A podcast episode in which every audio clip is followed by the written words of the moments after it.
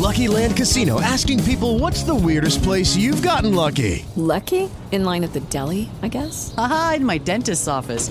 More than once, actually. Do I have to say? Yes, you do. In the car before my kids' PTA meeting. Really? Yes. Excuse me, what's the weirdest place you've gotten lucky? I never win and tell. Well, there you have it. You can get lucky anywhere playing at LuckyLandSlots.com. Play for free right now. Are you feeling lucky? No purchase necessary. Void where prohibited by law. 18 plus. Terms and conditions apply. See website for details.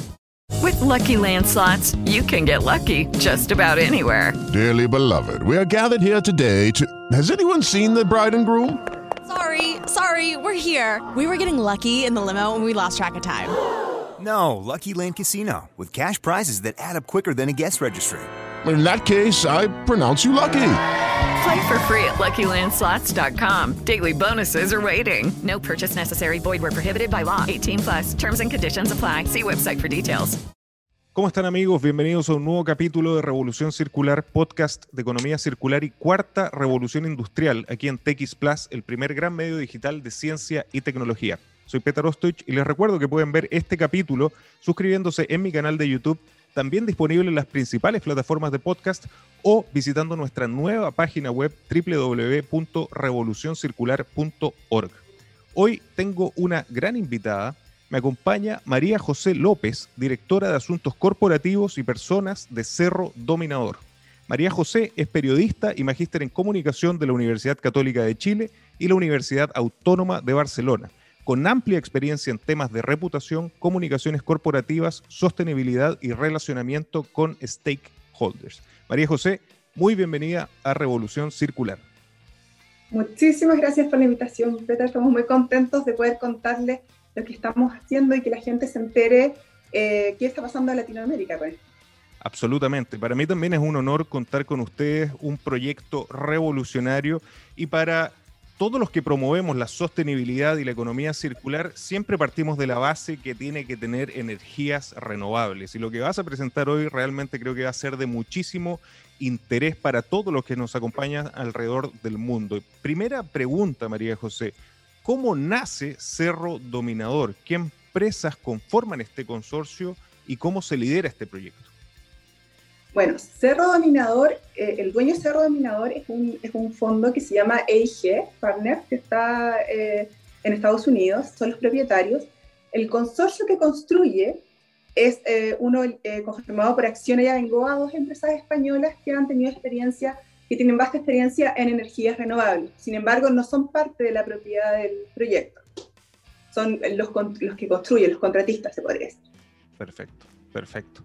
Y para las personas que nos escuchan de todo el mundo, como señalaba anteriormente, el proyecto está ubicado en un lugar muy especial de nuestro planeta, en un lugar muy especial de América Latina y en, una zona que yo conozco muy bien porque estoy ubicado justamente en el centro de ella, de Chile. ¿Dónde está instalado Cerro Dominador y por qué se eligió este lugar? Mira, yo creo que lo, lo que dicen de ese lugar es que es lo más cercano a Marte en la Tierra. Eh, es muy árido, tiene excelentes radiaciones, una de las mejores del mundo. Eh, este proyecto se ubica exactamente en una comuna que se llama María Elena, que está, bueno, en el desierto de Atacama, muy cerca de Calama. Es una zona tradicionalmente minera y que ahora ha cobrado un auge importante eh, los proyectos de energía, especialmente solar, por lo que yo te decía de, de las radiaciones. Y en este punto es que se, se decidió eh, hace mucho tiempo, cuando empezó a leer este proyecto, en 2013, eh, instalarlo en ese lugar. Qué maravilloso, yo lo digo como habitante del desierto de Atacama, como esta zona, yo, estoy en Iquique, eh, se ha transformado en, un lugar que va a ser, para a mi entender, uno de, de las fuentes más revolucionarias de energía limpia para Chile, para América Latina y el mundo. Y, justamente eh, este proyecto reúne características que lo hacen único. Uno de los grandes desafíos de la, de la energía solar es justamente como su nombre lo dice, que requiere de sol. Por lo tanto, cuando no hay sol, eh, se genera este, este desafío y entra todo el tema de baterías que, que, que, quería después hablarlo un poquito más en detalle. Pero a tu entender, ¿cuáles son las características que hacen de Cerro Dominador un proyecto único en América Latina? Bueno, es la primera planta eh, termosolar de torre de América Latina. ¿Cuál es la gracia, se podría decir? ¿Cuál, cuál es la principal característica de la planta termosolar? Eh, es que lo que tú decías, capta la energía del sol durante el día, pero con almacenamiento, en este caso de sales fundidas, no de batería, es capaz de eh, eh, transmitirla al sistema eléctrico en el fondo de la noche, sin presencia de recursos solar. Tiene una gran capacidad de almacenamiento en unos tanques que son bien grandes, de, de, varias toneladas, 43.000 toneladas de sales fundidas, Em, entonces, lo, que hacen estas sales es ser como la gran batería, si, lo quieres traducir así, para, eh, para poder almacenar el sol. Y con esto se, em, e, es muy importante porque en el fondo se le entrega una flexibilidad al sistema y puede reemplazar eh, a una tecnología o otra, eh, a plantas que pueden ser de carbón, por ejemplo, que son 24/7 y son contaminantes, pero que no pueden ser reemplazados, por ejemplo, por una energía que sea intermitente son, es una energía de base. Entonces, esa es la principal característica que, que, tiene la planta y esa es la gran innovación, en el fondo, ser 24-7. Renovable 100%, por, por supuesto, pero 24-7. Entonces, esa es, el, eh, es, la revolución en términos de energía. Hay otros proyectos en otras partes del mundo, por ejemplo, en Marruecos. Eh, de torres no hay muchos y en América Latina este es el primero. Es el primero. Y, y por lo que se ve ¿Van a, ¿Van a existir más proyectos como este en, América Latina? Bueno, nosotros con este proyecto, que fue bastante largo, tuvo bastante inconvenientes, fue, fue un proyecto difícil, eh, pero sí, eh, eh, en el fondo la idea de ser el primero es que es abrir las puertas para que lleguen otros. Esa, es también parte de nuestro desafío, en el fondo abrir las puertas para que haya más gente que se atreva a invertir y a construir proyectos de este tipo. Entendemos que la situación ahora es complicada, hay COVID, etcétera, como para iniciar con construcciones eh, grandes como son estas, eh, pero, pero el llamado es eh, a, la, que la tecnología de concentración solar de potencia ha disminuido sus costos en los fondos de los últimos años, es competitiva, no, no recibe subsidio. Por lo tanto, creemos que es una solución redonda para, para el, el, problema del cambio climático. Hay otras, por supuesto, pero en el fondo, en esta línea, creemos que es una solución eh, importante y, que hay que tener en la retina. Ojalá que la gente pueda, pueda tenerla entre, en, su cabeza también como una opción. Y creo que se ajusta muy bien a las características de nuestro desierto de Atacama, el necesitar eh, estas baterías para almacenar la, energía, creo que a través de sales eh, se logra eh, perfectamente. Pero nombraste algunas dificultades. Yo creo, más allá del COVID-19, ¿cuáles fueron las principales dificultades que encontraron? Bueno, yo creo que, ser cuando alguien es el primero que hace algo, siempre hay dificultades de tipo no se hizo antes, hay que ir probando, etc. creo que en ese sentido lo normal es un desierto muy árido, había gente que había trabajado en otros desiertos, pero esto es muy árido, entonces tiene otro tipo de, de complejidades. Eh, sin embargo, eh, este proyecto atravesó por, por el, el, el, anterior dueño, el, el, anterior propietario, parte propietario, nuestro socio anterior tuvo problemas eh, financieros, entonces tuvo una reestructuración y en el fondo en ese momento AIG, el actual dueño, toma el control y decide financiarlo, buscar financiamiento y sacarlo adelante. eh, ¿Qué pasó con esto? En el fondo eh, se, se, reactiva el proyecto, se logra convencer que esta tecnología funciona, etc. Eh, siempre que hay nuevo, siempre que algo es nuevo en todo ámbito, hay, hay desconocimiento, etc. Se pasa esa, esa etapa y se inicia la construcción. Eh, se reactiva todo, había quedado en un momento detenido, se reactiva. Eh, pero ¿qué, en el fondo, ¿qué, ¿qué, pasó ahí? Hubo un incendio en la torre eh, en un momento, fue pequeño, pero en el fondo el susto es grande, etcétera, y tiene ciertos inconvenientes, fue en el momento del estallido social además, y después viene COVID. Por lo tanto, hubo como, hubo como decíamos, bueno, eh, ¿qué más? ¿Qué más puede contar este proyecto? como la de Fénix. Pero eh, después de todo esto, increíblemente el proyecto se ha podido conectar en los tiempos, eh, ha tenido, ha resultado eh, bien eh, todas las pruebas que se han hecho con el coordinador eléctrico nacional, y en el fondo también es una apertura de parte de ellos porque es una nueva tecnología que entra, entonces nuevo para los que lo están haciendo, pero también para los que lo van a recibir. Entonces, todo esto em, ha, hecho que el proyecto sea particular en ese sentido. Lo positivo es que creemos que, que, ha pasado algo muy, muy bonito con el proyecto y es que la gente se lo ha un poco apropiado emocionalmente, por lo menos los que lo conocen y lo sienten como parte de, de Chile, así como es como, eh, tuvimos una iniciativa que fue ponerle nombre a los heliostatos, que son los espejos, no son paneles solares, son unos espejos gigantes, 140 metros cuadrados cada uno. Tuvimos la idea de ponerle nombre, gente que había participado, de algunas personas era la idea y nos llegaron solicitudes de mucha gente, yo también, yo también participé en esto, yo también quiero estar ahí, etc. Eh, y bueno, tenemos una lista muy grande de espejos que nos van a faltar espejos y son 10.600, así que imagínate. Imagínate. Eh, eh, yo invitaría a todos los que nos están escuchando y viendo a que busquen en Google eh, Cerro Dominador, porque realmente la imagen es sorprendente, es como, es, casi como, como un viaje al futuro. Tú nombraste y, señalaste un poco la tecnología, pero ¿podrías hacernos nuevamente una, descripción de cómo funciona muy generalmente eh, estas tecnologías? ¿Cuáles son las tecnologías? Porque hay, una torre, hay paneles solares. sería muy interesante para todos los que nos escuchan.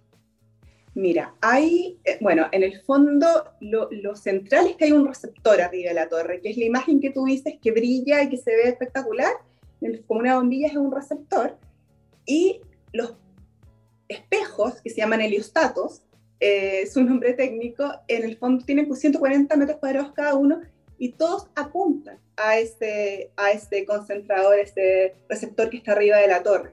De esta manera, se, en el fondo se capta la energía del sol y después, esta, en el fondo, pasa por una tubería, eh, un sistema de circuito con, con, como una turbina de las termonormales, pero en el fondo con un recurso natural que es el sol. Y la gracia y la innovación es el sistema de almacenamiento que, como decías, es con sales fundidas o sales solares. Estas sales no es que sean, siempre decimos no que sean sales solares galácticas o de otro mundo, etcétera. Son sales muy parecidas a la sal eh, que se consume en las casas, pero en el fondo está eh, puro. Estas, además, tienen la particularidad en este caso de que son, eh, nuestro proveedor es SQM y que está en la, en la, región de, bueno, en la segunda región, pero además esta, este, producen esta sal muy cerca, tienen Coya, que está también en María Elena, entonces es muy, muy, muy cercano todo, lo que, los desplazamientos de los proveedores, etc. ¿Cuál es la principal característica? Es que no tiene ningún proceso de consumo de combustible eh, durante la operación. Cuando el proyecto se pone en marcha y ya no tiene tampoco dependencia de otros combustibles fósiles que son externos a lo mejor, entonces también es una planta que da autonomía un poco al país de otros eh, eh, proveedores quizás de otros países que pudieran tener otros países. Em, bueno, nosotros confiamos 100% en el potencial. No es que eh, vayamos a hacer, queremos hacer proyectos futuros, por supuesto, pero no es que vayamos a hacer exclusivamente proyectos, muchos cerros dominador, en, o que sea la idea. La idea detrás del trabajo que estamos haciendo es buscar soluciones y alternativas que sean 100% renovables 24/7, ya sea con una tecnología, con otra. Detrás de esto tiene que estar la innovación y el desafío central de acelerar una transición de forma segura y estable.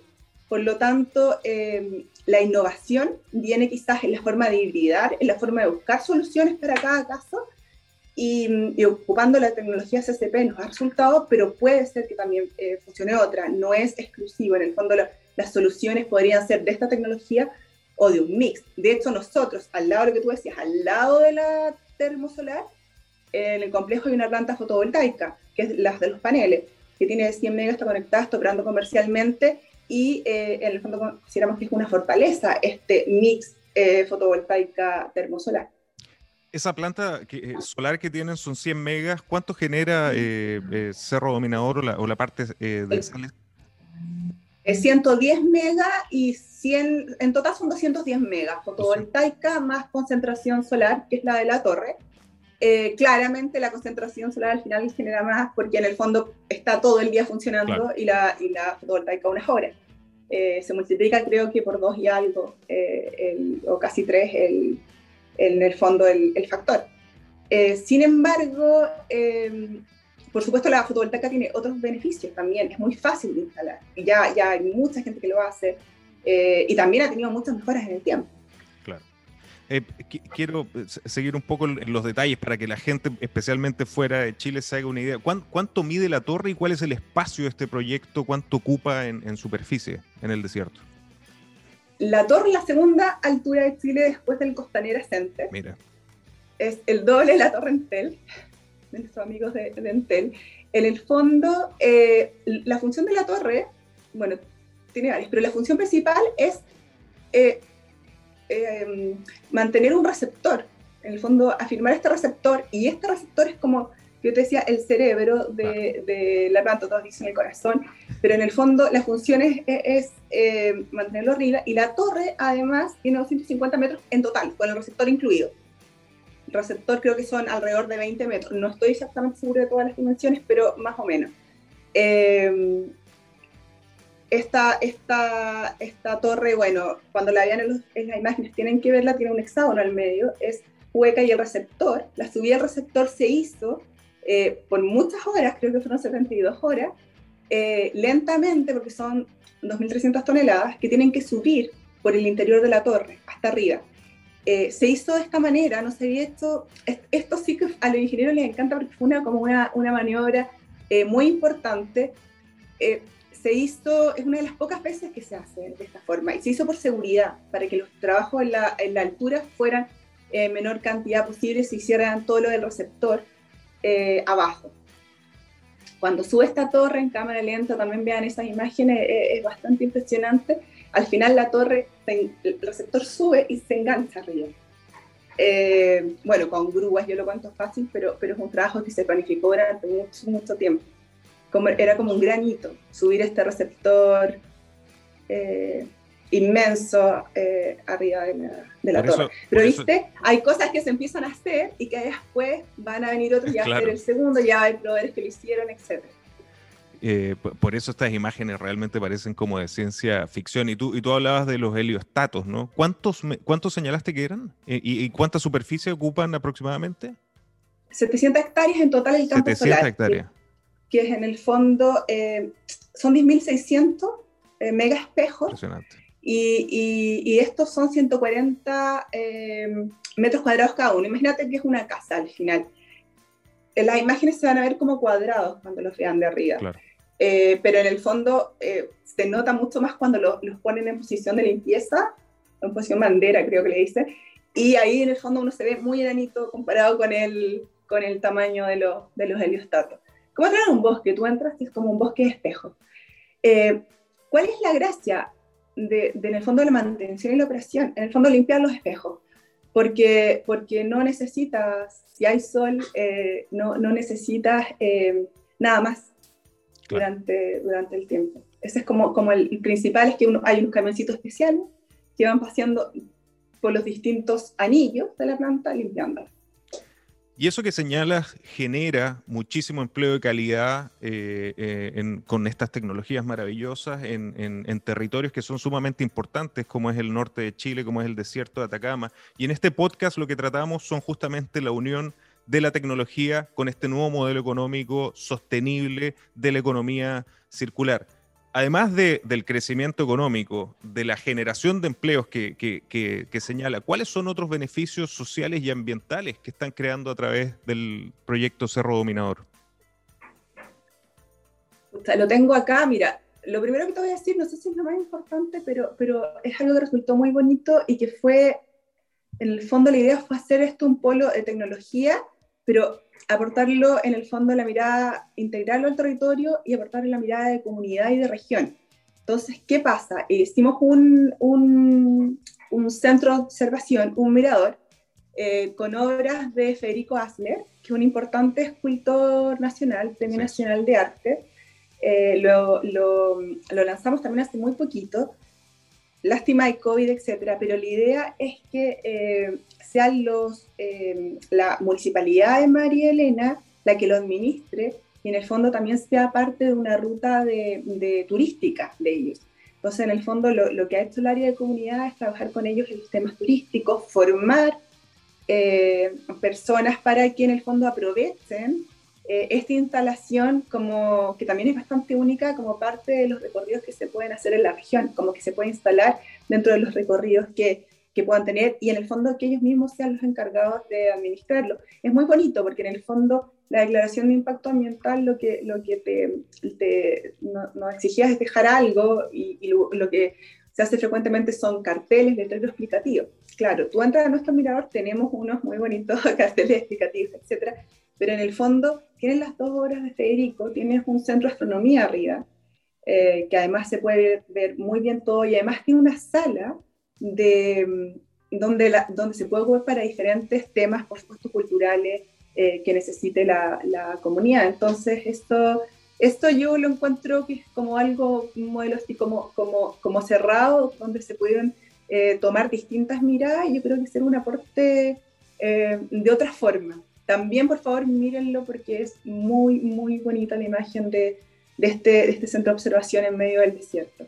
Y al mismo tiempo yo, yo, me atrevería a decir también es, es una demostración de, de, la evolución de un territorio como María Elena, que fue parte importante en la producción de salitre y que hoy, mirando al futuro, quizás con estas mismas sales, nos permite ser eh, autónomos en términos de energía y con energía absolutamente limpia. Pero ustedes en Cerro Dominador eh, eh, siempre están empujando más el tema de sostenibilidad y tienen una estrategia de sustentabilidad al 2023 con cinco pilares que, los, que los encontré. ¿Cuáles son estos pilares? Bueno, nosotros esta estrategia la hicimos con la ayuda de muchos externos, en el fondo levantando temas con bastantes stakeholders y también, bueno, internamente. Muy eh, sí, claro, porque uno encuentra que lo hace estupendo hasta que le preguntas a los demás y, se da cuenta que no lo hacía tan estupendo. Eh, pero, em, bueno, lo principal de la estrategia, uno de estos pilares, es impactar obviamente eh, en el cambio climático. Eh, positivamente eh, la lucha contra el cambio climático, en el fondo haciendo proyectos de energía renovables, pero que por supuesto en su operación eh, son muy em, útiles, porque en el fondo reducen efectivamente toneladas de CO2, pero que también la construcción sea de una manera sostenible. Entonces es al 2023 porque hay que incorporar estándares en los próximos proyectos que si bien Cerro los tenía, tienen que ir mejorando para que también toda la construcción sea eh, lo más eh, neutral, carbono neutral que se pueda eh, en la mayoría de los procesos. siempre hay, hay, hay, muchos subcontratistas vinculados a esto, etcétera, pero esa es como la ambición. en la construcción, también ser absolutamente em, renovable y sostenible también. Eso en cuanto a lo que hacemos, al directamente. En cuanto a en cuanto a las personas, en el fondo, eh, buscamos elevar el estándar eh, de las relaciones con las personas. Eh, esto es con la sociedad, con la comunidad, con nosotros mismos como empresa. y este es un tremendo desafío porque implica movernos nosotros y mover los demás hasta lo que nosotros le pusimos a la estrategia Revolución Solar 24-7 y también eh, implica un, cambio de mirada en ese sentido. Yo creo que el COVID trajo algo eh, también bueno que tiene que ver con la, con la mm, eh, ver la necesidad que lo local es importante, más aún, porque en el fondo te cerraron las fronteras y bueno, lo que había en Chile es lo que nos servía al final. Entonces eso creo que, que también es muy valioso.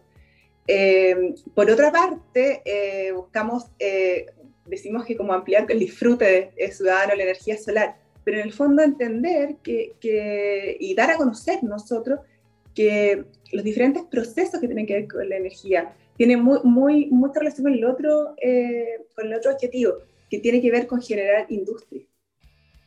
Generar industria y en el fondo eh, generar un, una industria que dé cada vez más valor.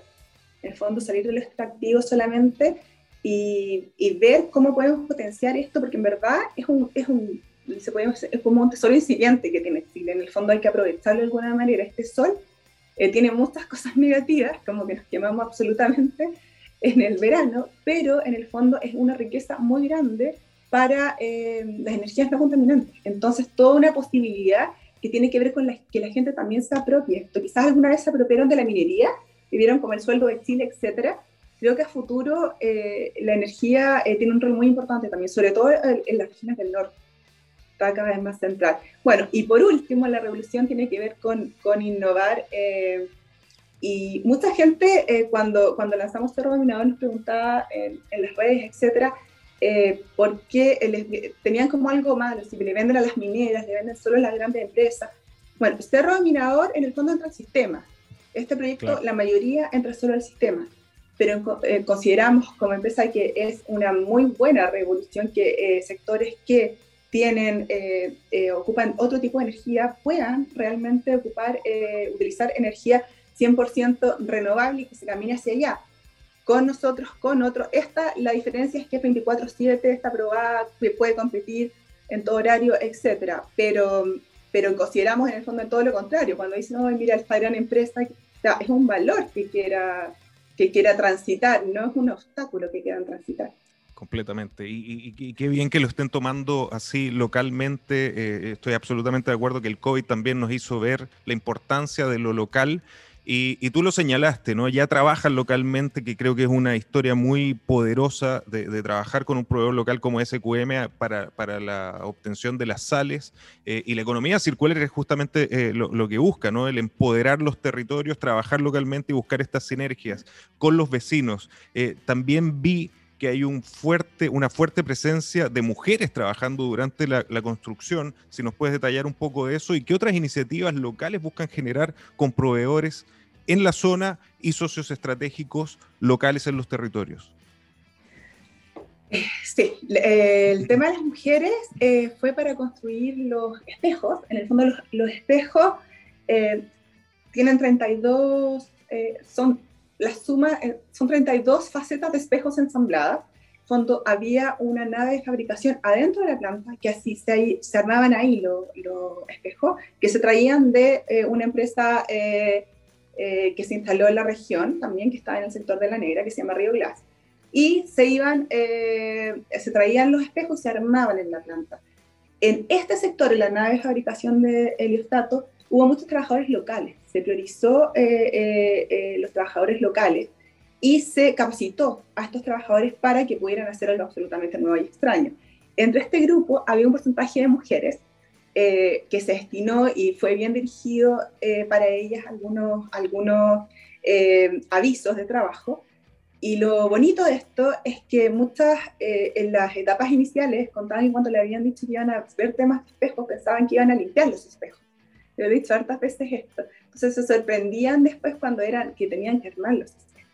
Entonces ese, ese cambio de, de, de trabajo, que era un trabajo ya que estaba dentro de la cadena eh, productiva que también les permitía tener mayores ingresos, eh, eh, fue un cambio importante para ellas. Si bien no siguen todas en, trabajando en cero, porque el periodo de construcción, tú sabes, se necesita mucha más gente, hay algunas que sí sean, que, que están trabajando en otras empresas. Entonces, esa primera experiencia de trabajo, esa posibilidad de ser la primera experiencia, fue muy positivo. Además, con, con sueldos equiparados a los de los hombres, eh, algunas de ellas pudieron eh, ser jefas de, o capataces de, de, sección, que fue bastante importante. Em, eh, ahí el trabajo de comunidad fue, fue bien importante y bien paciente, para, porque en el fondo hay que, hay que convencer también a la gente ahora que hay que capacitar, etcétera, a, a, un porcentaje que nunca lo ha hecho, que son los de trabajadores locales pero resultó súper positivo. Creo que alrededor del 97% de los que hicieron los espejos son eh, trabajadores locales. Entonces eh, es una cifra muy, muy alta, estaba como destinado ese espacio para ellos y, y, bueno, resultó una, una, muy bonita experiencia que se quiere replicar. Algunas de estas personas siguen trabajando en la operación, algunas de estas mujeres. Y eso, eso ya son, son empleos de largo aliento y, y son, son empleos eh, en el fondo con buena, buena calidad de empleo. Y ese es el objetivo que buscamos con la economía circular y con las energías renovables. Última pregunta, lamentablemente se nos va el tiempo, María José, pero ¿cuáles son los futuros proyectos de Cerro Dominador? Sé que hay dos por ahí que están ya dando vuelta. Hay, sí, tenemos pensado hacer eh, dos proyectos. El que se menciona más es Licana. Este proyecto eh, fue una compra que se hizo a, una empresa que ya tenía la, la tramitación ambiental, pero no lo iba a poder desarrollar eh, estamos eh, ampliando eh, los megas de esta, en esta declaración de impacto ambiental. No es una tramitación nueva, sino que es una parte del proceso. Eh, pero bueno, este es el, proyecto que queremos sacar adelante. Está en etapa, miren, no, no, decir fechas es muy adelantado porque está en etapa, se puede decir, de predesarrollo. Pero eh, con muchas ganas de hacerlo y porque además tenemos, bueno, tenemos ya la experiencia y ya tenemos la, la, la confianza de, resolver las dificultades presentadas en el primero. Entonces el segundo se supone que ya eh, debiera ser más fácil y también más fácil para todos, porque ya se entiende la tecnología, ya se vio que se puede conectar, ya se ve que, que se puede hacer, ya se están empezando a crear una industria local y capacitaciones relacionadas al tema. Así que con toda la confianza en que, en que se va a poder hacer fecha, no te puedo decir cuándo, no la tenemos. Perfecto, qué, buenas noticias y, que siga creciendo localmente todo lo que están haciendo y el impacto. María José, ¿dónde la gente puede ver estas imágenes maravillosas? Yo he visto muchísimos contenidos en YouTube, pero ¿dónde invitarías a la gente del mundo a ver este gran proyecto? Que eh, se metan a la página cerrodominador.com y nos sigan en, en, redes sociales. En Instagram hay unas fotos que son espectaculares. Además, la gente nos manda fotos desde el avión, etcétera, que se ve entonces, que lo, que lo vean y, y, que vean que además de, de, toda esta choreza, eh, tiene un impacto muy, de esta choreza, perdón, de estas eh, características, tiene un impacto medioambiental muy importante. Y desde ya felicitar el, el, al, al, grupo que tienen de, de, marketing, porque realmente el community manager es, es espectacular y el, trabajo que tú estás haciendo es increíble. María José, muchísimas gracias por acompañarnos en Revolución Circular.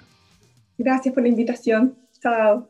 Muchas gracias y muchísimas gracias a ustedes por acompañarnos en este nuevo capítulo y recuerden que los espero la próxima semana con otra mente brillante de la economía circular y la cuarta revolución industrial. Nos vemos.